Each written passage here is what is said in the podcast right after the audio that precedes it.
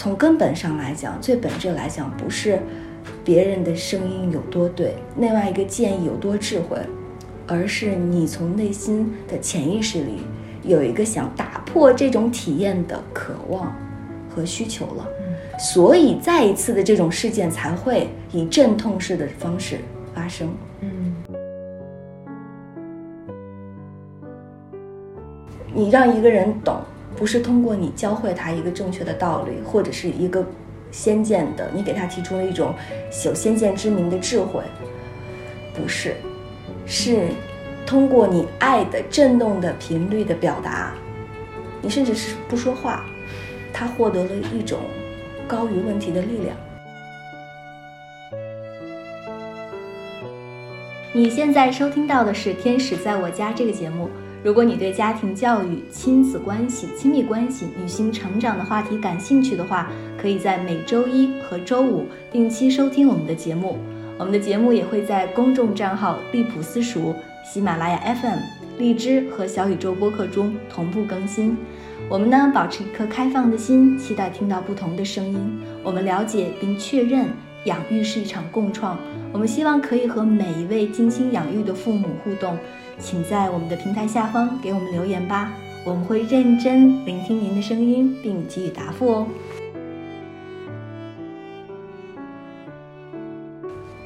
Hello，大家好，欢迎收听新的一期《天使在我家》，我是 DL。Hello，大家好，我是知月。我们这一期内容主要是想聊一下，我们如何去说啊，对方才能够真正的接受到我们的信息。因为呃，之前我们有说过，我们整个做节目的时候的关注的对象都是孩子，就是比如说我们如何说，家长怎么说，孩子会听，类似于这样。但是呢，我们呃通过我们的日常生活中的这个探讨的时候，发现其实我们可以站到我们实际生活当中。嗯，我们经常会有说是，比如朋友们会给我们一些建议，或者我们会经常会给别人建议。但是呢，别人就特别，就你认为是特别明显的一件事情，让他说行一行？对对对，旁观者清，去告诉他这些道理。但是，但是依旧没有办法去接受到这个信息，还是会原地打转。对，教不会感觉。对对对，所以其实这个我可以拿一个我嗯自己的一个亲身经历吧。就是我在自己的亲密关系当中啊，几段恋情 里面，爆料了对对对，呃，经常会犯一个同样的错误。我当时每一每一次我在跟另外一半就是重蹈覆辙的时候，我都会告诉我自己，我要尊重自己的感受，我要勇敢的告诉对方，嗯啊，我的感受是什么，我要划清界限。但是呢，真正遇到问题的时候，我还是会回到我原来的那个 loop，嗯，闭环里面，就是呃，对方跟我提要求，我会无条件的接受，然后不停的把自己退回到，就是自己的边界感就会越来越没有。嗯，而每一次冲突发生的时候呢，就我身边的很好的朋友都会不停的告诉我，嗯，你要保护好自己，你要去说啊，你要去。抵抗啊！你要把你的界限划清楚，要告诉对方，不能让对方一直去侵犯你，就是精神境界上。然后我都说好，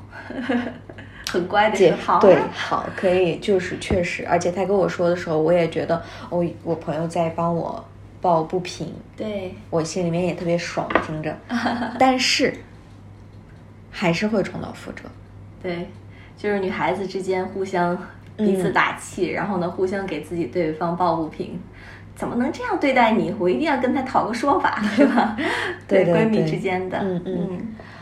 对。但是呢，就是我就一直在跟我的朋友也在探讨，嗯，就是他也是他的说话方式也是非常诚恳的，在帮我。对，你也就你其实你也能感受到他的爱和对对对对对关心。对，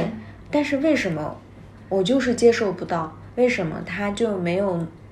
办法给我一个推动的力量。嗯，其实你刚才说你听到了吗？是的，你听到了，但你愿意改吗？就是我们回到现实层面的时候，嗯，行为不受支配啊，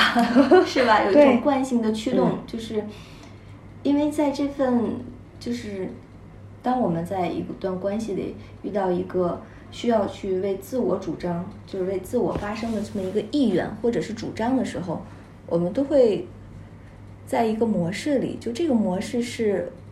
我我我害怕伤害对方，我想尊重对方，还是说我愿意牺牲自己、妥协自己，嗯、去呃让对方的意愿更好的表达，我还是去应和对方的需求等等。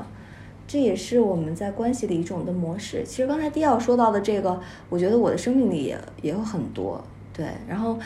有我跟妹妹之间的相处，因为作为姐姐，其实我我更旁观，因为我们在一起毕业之后，呃，住了很长时间，我都是周末去上课，然后妹妹都在家，呃，这个刷刷剧啊，还有做点其他的事情。有一次，我记得，呃，我妹妹问我说：“姐姐，就过了很长时间，很多年，她问我说：‘姐，你为什么不早一点告诉我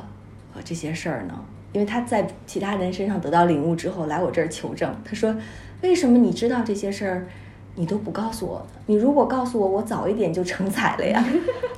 可是其实于我而言，我我的通透在哪里呢？就是我知道对方要什么，当他不要的时候，你给了也是没有用的。但是，因为我知道，就是我们很难教对方如何做。这个如果不是对方的意愿的话，呃，只会它只是一种语言。所以刚才迪奥提到的这个情况呢，不仅仅在我的自己的生命里有，就是父母不能给孩子对的正确的这个建议，因为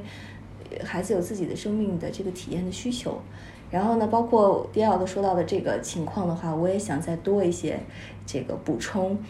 因为他这个情况是他遇到了一些挫折，他他在婚姻关系里，他想要去找到自我，然后呢也，他其实也不是一种自我的 defend，就是这个维护吧，他其实是想建设这段关系，对，嗯，然后呢，但是就是对于这段关系的建设中，他有很多自我的妥协，就希望牺牲自己或者妥协自己来更好的去维持和建设这段关系，使他以以以更长远的方式、更好的方式去发展下去。但是我们那天在聊的时候呢，就是他也给我抛出了这个问题，然后我们也聊了很久。但他今天跟我说到这个的时候，特别有意思，就是其实这件事儿他朋友已经告诉他很多次了。那他在跟我聊的时候，他就有一个非常深的自我反省。他说：“我朋友有一点点不舒服，不舒服的原因在哪里？就是你看，我们都这么长时间告诉你了，你为什么就没改呢？你为什么就不去悦纳我们的建议呢？嗯，为什么这样老师说了一下，你就能够接收得进去呢？这个里边就给带给我带来了思考哈，就是我们俩一起是刚才迪奥说，它是形式上不一样吗？可能形式上就是我说的方式是怎么样的，前后的顺序是怎么样的，我的语气状态是怎么样的，嗯这个就就给我带来了一个启示，就是为什么我们教不会对方如何做事情，到底问题出在了哪里？嗯，为什么我们没有办法让别人按照我们的对的建议去做？本来这个建议对他来说是有效的，到底这个中间出现了哪些问题，或者是我们怎么能够跟对方更好的去沟通？有一本书，我们接下来还要聊的，在在这里也跟大家这个说一下，它的题目特别有意思。这本书非常长，它是如何说孩子才会听，怎么听孩子才肯说。这本书的题目很长，但是它也是一种沟通指导。但其实说到沟通指导的话，我们刚才其实聊的这个话题是沟通之道吗？是说话的艺术吗？我觉得其实也抛开这个艺术，也是一种形式，也是一种概念，它也不是不完全是一种艺术，它也不是一种就是沟通层面上的这种方式。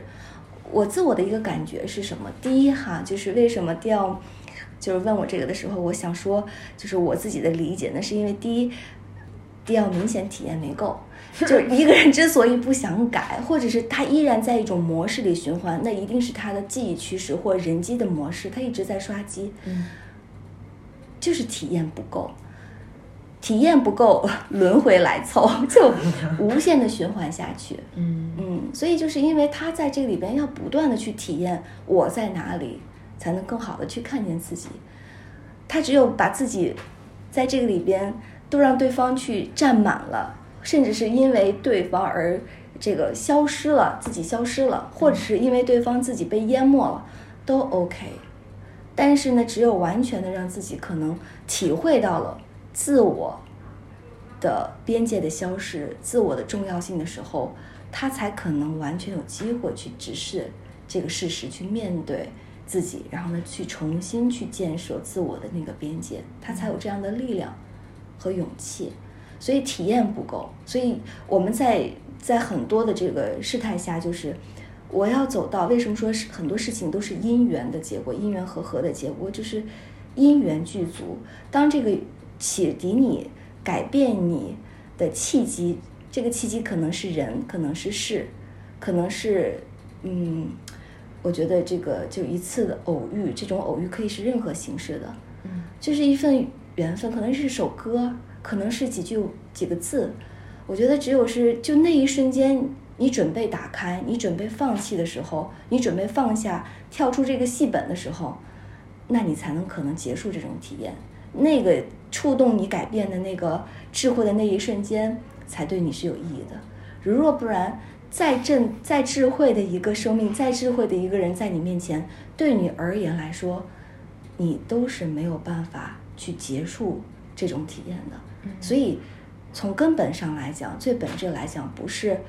别人的声音有多对，另外一个建议有多智慧，而是你从内心的潜意识里有一个想打破这种体验的渴望。和需求了，所以再一次的这种事件才会以阵痛式的方式发生。嗯，我相信你没体验之之前的话，也没有遇到像这次这么激烈的事件。对，这次应该是就到底儿了，就是不行，咱俩就离了吧。这种到底儿了，没办法了，是不是？所以就是，如果是说没有剧烈的阵痛，所以克里克里希拉穆提经常说，人们都特别容易走极端，人类在体验的时候都容易走到极致的黑暗中。绝地反击，才去反弹，这就是没办法了。你的生命已经这样了，你还不醒醒吗？所以用阵痛式的事件来摇醒你，而恰恰就在这个阵痛式的这这这个体验里，我恰恰在，他的朋友也恰恰在，但他更有意愿想要通过我们俩之间的这种聊天式的震动去结束这场体验，因为他有这个渴望。做到这个体验不够很很有意思。我我最近有一个这个体会，我必须得跟大家说，要爆料一下我的先生。我先生跟我在一起的，就是因为家庭嘛，男性进入家庭以后都会慢慢发福变胖。他以前特别瘦，比我都瘦。然后呢，他他对自己是非常的，呃，怎么说呢？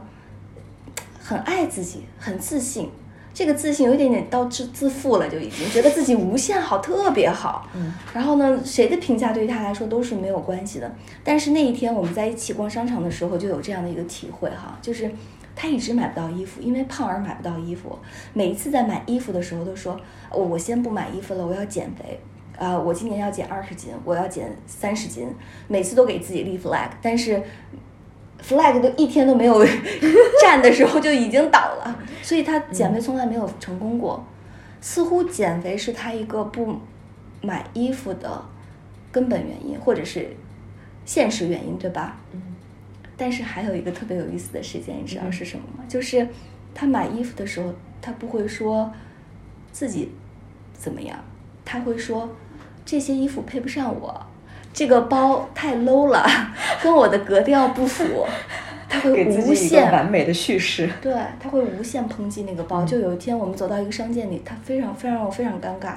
他说那个包你们这个字印的太丑了，这个这个样子挺好的，但你们这也漏的这个字也印的太丑了，像假的一样，像那个高仿的那个一样。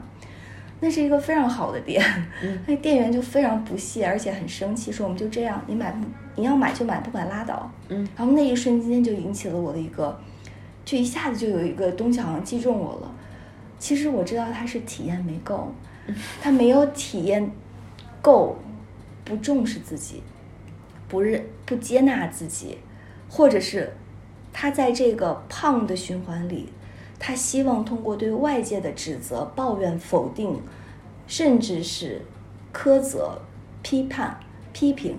来保护他自己现在要处的这个状态和体平衡感。对他，他算是一种平衡吗？他是对我自我这种体验没够的一种保护。嗯，它是一种非常机械的，甚至是非常灵敏的。就是一旦遇到了需要我改的时候，那我马上对外界提出质疑和否定。我马上去批评外界，所以你会发现在关系中，我们为什么会很容易去抱怨对方，是因为我们不愿意面对真实的自我。嗯，对对对，就是自我防御系统就开了。，因为不愿意面对，是因为最根本的原因，是因为你还想体验你自己这样的一个状态。但是这样的状态有问题吗？没有问题，因为你没体验过，所以没有问题。当你觉得它有问题的时候，当它真正真正的影响到你的时候，就是你体验终结的时候。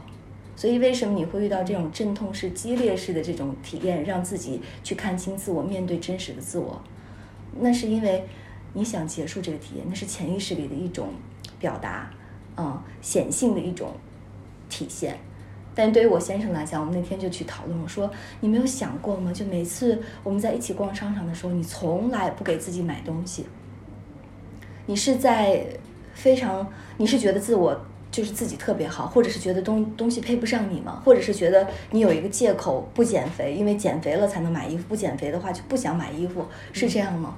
不是，他是想一直体验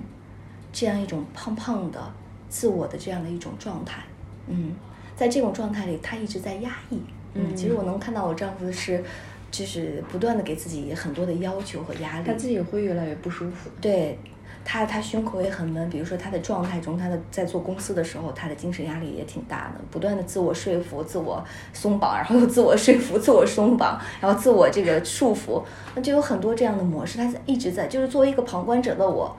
非常清晰他这个状态，嗯但他就是出不来。我给他无数的意见，就比如说我们在 我在给对方给迪奥给我身边的朋友的建议的时候，他们都能收得到，但是我在他的身上就明显的能体会到，就是在你最亲密的人的关系里，人的身上，你你就会发现你的建议是最无效的。嗯，有没有感觉？对对对，尤其是对于父母也好，对孩子也罢，你就作为父母的话，你也如果未来去养育自己的孩子，你会发现你，你作为一个过来人，你想给个孩子建议的时候，你就是妨碍他真实自我的表达，因为他真实自我中，他有一份这样的体验要去完成，你要等他他完成的那个时机到了，所以这里边，那他又作为一个镜子，给你带来一些思考，就是他不想不愿意接受这种体验。带给你怎样呢？就是你要把这种允许给到他，你要抱抱他。其实来到你生命里的任何一种状态，其实也是自己的一个镜像而已。嗯对，所以我们刚才说了，就是为什么当别人给你正确的建议的时候，哦，对你来说有效的建议，结束这种状态的建议的时候，你达不到，你我们说的，没有必要对自己没给到对方建议而感到难过。要清楚，就是对方有一份需求还在，一份继续这场体验的需求还在，这是其一。我不知道迪奥听完这个是不是有一种感受，就是好像是这么是是这样吗？是这样，但是然后我还觉得就是还有一个比较神奇的一个点，就是说，虽然可能我的好朋友们，或者是就像我们说的父母嗯，给我们的建议，我们听不到，对，但是我们会不停的问他们要这个建议，嗯，对吧？有。就一遇到困难，对我第一联系的肯定是最亲近的人，对，寻求他们的意见或者建议，嗯，而且他们给我的时候，我也觉得这是对的，哦，然后就没有了，后面就会回到，嗯，就是你觉得他对的前提是什么？我特别好奇。就是他好像说到互动的模式是什么？就是我说我遇到了某种情景，嗯然后我应该怎么办？然后他们会给我一些建议，一二三四，我觉得嗯确实，然后我就我我是会按照他们去这样说的去做，但是坚持不了多长时间，就回到原来的闭环里。我好奇的是，你为什么会询问他们的意见和建议？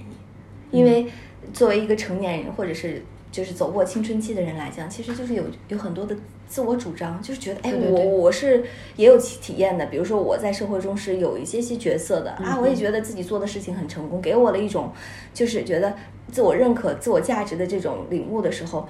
我可能在对方给我意见的时候，我是对抗的。你有这种，哦你有这种体验吗？你这样说的时候，我就明白了。我觉得我可能就是寻求确认，哦因为我在跟他寻求建议之前，其实我已经有答案了。哦但他的这个给的建议和我的答案是一致的时候，我会非常开心。哦，所以其实我我自己的一个理解是什么？其实如果是我是第二的这种状态的话，我可能是一种倾诉，也就是说，我在寻求建议的时候，其实不是在寻求建议，对对对是我是寻求一个倾诉。当如果你之所以听父母建议的话，我觉得是有一个前提，就是父母是否打断你、苛责你、说你、批评你。如果父母没有这些的话，嗯这个孩子才愿意跟父母去沟通，就是愿意从他们的身上去寻求精神这个支持，是因为你过去给被给予过这些支持。但有些孩子是没有被给予支持过的，所以他们连寻求建议的这个机会都不给自己，因为他觉得他们是不对的，是错的。我从他们的身上就是在得不到什么。问之前就会确认他们不会。这样去体验。比如说，我的家人中就有很多是，就是我的这个兄弟姐妹，他们是不听父母建议的。嗯嗯，因为他们的关系里，就是父母不是给建议的人，因为父母是一一直以来是打压式的也好，批评式的也好，这这跟家庭关系也有很大的嗯这个、对于我而言的话，我可能会觉得。我是需要被倾听，因为我在我的关系里能看到的是，其实对方在跟你寻求建议的时候，不是要建议，是他需要一给自己一个情绪的出口，一种压力的释放，一种表达的机会。对对对对，如果你被给予这样的机会了，所以你可能才想去要跟他们说。嗯只有只有被支持过、被接纳过，对倾诉过，然后你才可能去有这样的表达。嗯，嗯所以对于我我我身边的，你看这就是我的世界。嗯但我身边的这些人的话，那是不会去跟他们要建议的。即使我身边的人询我要建议，我都要确认那种状态是要建议，他的那个敞开程度，我会去感知那个敞开程度。如果那个感知，我我感知那个程度不是要建议，我知道那只是一种倾诉，所以我会闭嘴吧，我不会说。哦嗯、你这样一说，我突然间就想到，就是我在微博上，或者是嗯，加我的一些女生就会经常会问我一些特别实际，她们实际生活中的一些问题。嗯就比如说他在大学期间融入不了他的班，嗯或者跟不上，类似于这种啊，对嗯这是其中的一种。对，然后我以前是会特别给建议的，嗯，嗯，然后就一二三四五六七八这样子，对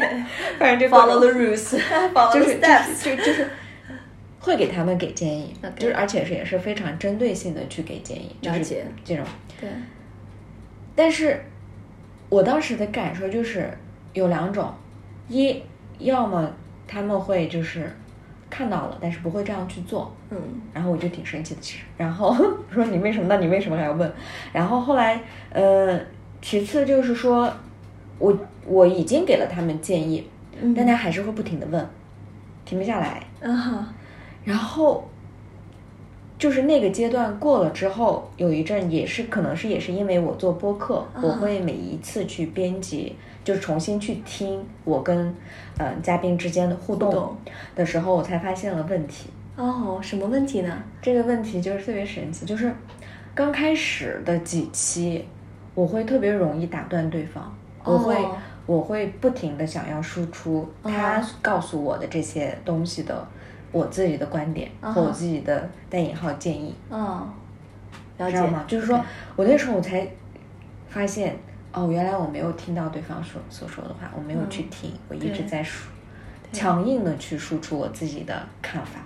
迫不及待的去表达自己的观点。嗯。然后我再重新听这个，就是我算是跳出来了这个对话谈话中，然后我才发现的。后来就是录了一段时间之后，我就开始变安静了，就让他听，然后我只是在必要的时候去问一两个问题，哦，让他说你在让他必要的去说时候，对，或者是让他就是他真的在问我的时候，我再去说，或者是去做一个总结而已。对，嗯哼，嗯，对，所以从我意识到之后，别人再问我寻求意见或建议的时候，我会先去问他，你自己有没有一些措施？你自己你觉得你有没有一些选择？你觉得就是面对这种的情况，是的，嗯。然后我会以一种开放性的给建议，就比如说，我觉得如果我是你的话，目前我可能会有一二三四五六这种这几种选择的方式方案，对，你可以看一下，嗯哼，或者是我会直接告诉他，哦，我从来没有遇到过你这样的问题，嗯。所以我觉得我接下来的建议没有办法去给给到你建议，但是我觉得如果我是你的话，我会从哪些方面去寻求这样的帮助？哦，提供资源，就是提供寻求资源资源，对或者提供选择，对。但是不会告诉他你要 follow the rules。OK，其实我们说给建议的，就是寻求建议的这个这个另这这一番话，我觉得其实他是寻求一种呃理解、支持，还有被允许、被听见、被看见、被感受到。因为这个世界其实是，呃，就是通过在在网络上，我们其实是冷漠的，我们的感受力也是在减弱的，所以我们会需要有各种各样的途径去表达自己，去被看到、被尊重到，就是被深深的同理到。对，所以如果是说给意见的那一方和被给意见的那一方，其实在这个这个关系里，就是我们看我们自己怎么站，是你跟问题，如果你是一个作为给建议的那一方，你是跟问题站在一起，还是你跟这个人站在一起？嗯。这个也是父母在养育中的一个方法和策略，就是当孩子遇到了一些在外面遇到了一些挫折，比如被老师训了、被老师骂了，或者是自己没有考好，各种各样的人生困惑或者是问题，甚至是像我们这么大离婚了，比如说，那父母那一方是看到这个问题，急迫的去解决这个问题，那就是你跟问题站在一起。但如果你在这个问题里，你更好的去感受孩子，感受到你寻求建议的那一方的时候，其实是你跟他站在一起。嗯最重要的问题不是被解决的，问题其实从来不需要被解决，是需要被高于。也就是说，一个真正可以帮助另外一个人解决问题的人，最重要他的高的地方在于他的振动频率很高，他的意识能级很高。意识能级的高的一个非常重要的一个表现是什么呢？就是你知道在这份体验里他没有错，嗯他在正视自己。你都知道在这份体验里，他在寻求一种另外本质上的自我成长。你知道在这个这份体验里，他没有受到伤害，他在用悲痛唤醒自己。嗯所以你知道他在另外一个人的身上受了委屈之后，你知道另外一个人只是他的一面镜子，所以我不去因为他痛苦了去批评或者是声讨另外一方。你在一种合一的视角下，然后呢去给到对方支持的。嗯所以这个高的地方就在于，其实你看到的他的问题叫不是问题。当你认为这不是问题的时候，你就更好的能够跟他站在一起，更好的去听见他、看见他。如果寻求建议的这一方感受到了被倾听、被接纳、被理解、被同理的时候，那他更容易去拾起这份勇气去解决和面对。他也会获得力量。对，所以那一天我们在一起去讨论你的问题的时候，我觉得恰恰是我不是希望它破裂，我不是觉得你受委屈了去声讨，我是想看见，嗯，你有这样的能力去面对你们之间的问题，不是在用一种妥协式的，或者是牺牲式的，觉得自己受了委或是讨伐式的对讨伐式的，我觉得没有这个必要。最重要，看到问题的时候，是你想洞见怎样。嗯所以我们经常会说的就是，你让一个人懂，不是通过你教会他一个正确的道理，或者是一个先见的，你给他提出了一种有先见之明的智慧，不是，是通过你爱的震动的频率的表达，你甚至是不说话，他获得了一种高于问题的力量，嗯他也被震动高了。所以，当他震动的能级高了以后，那个问题本身就不在了，他也不需要解决了。接下来的最终的需要的是什么？是他带着勇气去面对另外一个人，告诉他我看见你了，我看见了在这个体验里我需要面对的那一个部分，去完去去接纳，去诚实的去去看见，去面对。我觉得这个就是，这是我们提到的，就是于父母而言，于伴侣而言，于自己对于自己的孩子而言，我觉得，嗯，闭嘴吧，是一个非常有效的嗯相处之道。我们都在讲沟通，沟通不只停留在语言上的。你知道有沉默的力量吗？就是那种静默式的陪伴，就是爱，它能够在这起这个沉默中，在静默中感受到爱，就一直在。孩子最受不了的就是父母滔滔不绝的过来人的经验，其实不需要，孩子早有办法。就像你刚才说到了一点很很明确，其实你早有办法了，你只是在寻求一种确认而已。对对对，对，但是另外一个声音带给你的是什么？它不是建议，是力量。嗯是你可以这样做的勇气和能力。嗯嗯，所以这是我们说了给建议的 对，要不要给的，对吧？就是嗯我们在意一种全局，不是你的我的，不是你今天带着问题来了，来遇到我的时候，那是你的问题，不是，那同样是我的问题。我在这个问题里看见了我自己什么呢？我带着这样的觉醒去跟你聊天，嗯对，然后呢，我带着这样的觉知去面对你现在的痛苦，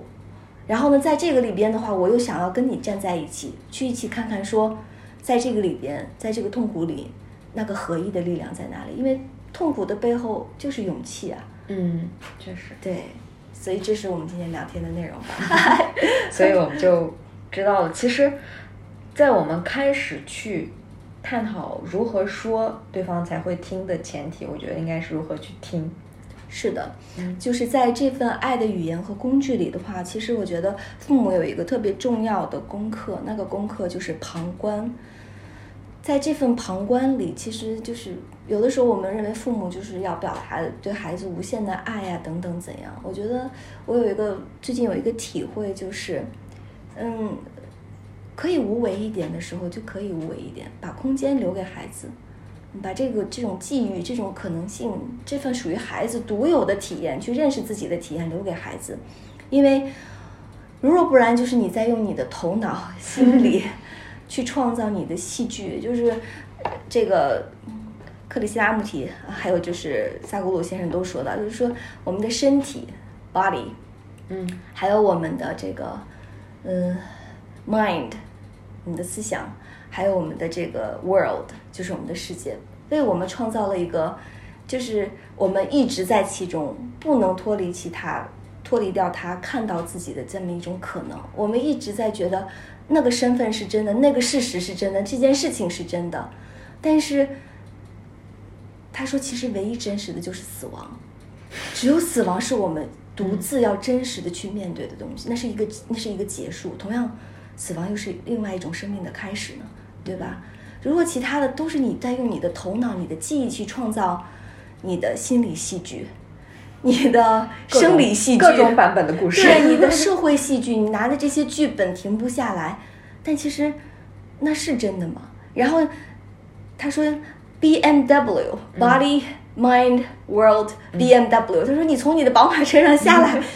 你下来待一会儿看看，嗯跟自己的现在所处的这个角色和环境里，给自己一点的空间，给自己创造一定的距离，让自己醒一会儿，嗯创造这样的一种距离感，给自己一次全新审视这样一种状态的这种机会。所以，我们遇到问题愿意冲到问题里，其实不是遇到问题里，遇到问题的时候，我们更应该跳出问题，高于问题，这是解决问题的唯一办法。好吧，今天收获又很多。谢谢，谢谢大家，谢谢，感恩。